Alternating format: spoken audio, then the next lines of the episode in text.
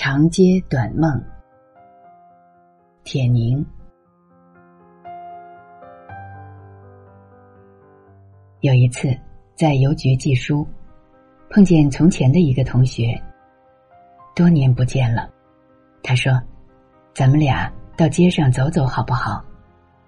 于是我们漫无目的的走了起来。他所以希望我和他在大街上走。是想告诉我，他曾经遭遇过一次不幸。他的儿子患白喉死了，死时还不到四岁。没有了孩子的维系，又使本来就不爱她的丈夫，很快离开了她。这使她觉得羞辱，觉得日子是再无什么指望。她想到了死。他乘火车跑到一个靠海的城市，在这城市的一个邮局里，他坐下来给父母写诀别信。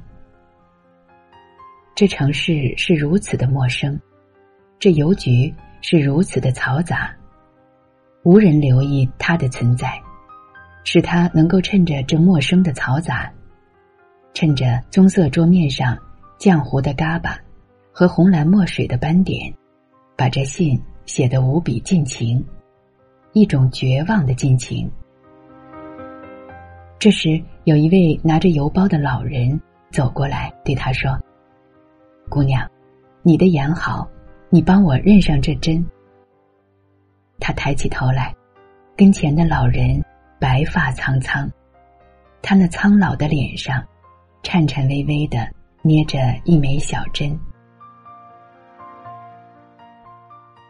我的同学突然在那老人面前哭了。他突然不再去想死和写诀别的信。他说：“就因为那老人称他姑娘，就因为他其实永远是这世上所有老人的姑娘。生活还需要他，而眼前最具体的需要，便是他帮助这老人认上针。”他甚至觉出，方才他那尽情的绝望里，有一种做作的矫情。他认了真，并且替老人针脚均匀的缝好邮包。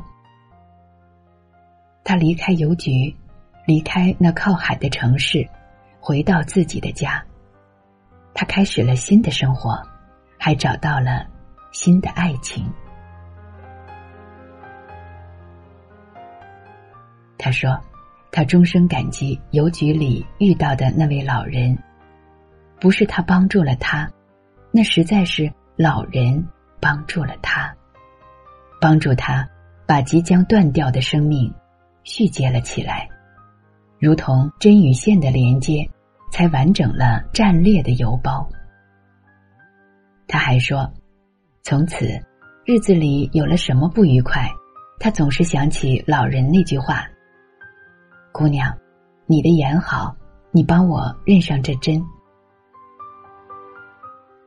他常常在上班下班的路上想着这句话，在街上路过一些熟悉或者不熟悉的邮局，有时候这话如同梦一样的不真实，却又真实的不像梦。然而，什么都可能在梦中的街上，或者。街上的梦中发生，即使你的脚下是一条踩得烂熟的马路，即使你的眼前是一条几百年的老街，即使你认定在这条老路上不再会有新奇，但该发生的一切还会发生，因为这街和路的生命，其实远远的长于我们。我们曾经在公共汽车上与人争吵，为了座位，为了拥挤的碰撞。但是永远也记不住那些彼此愤怒着的脸。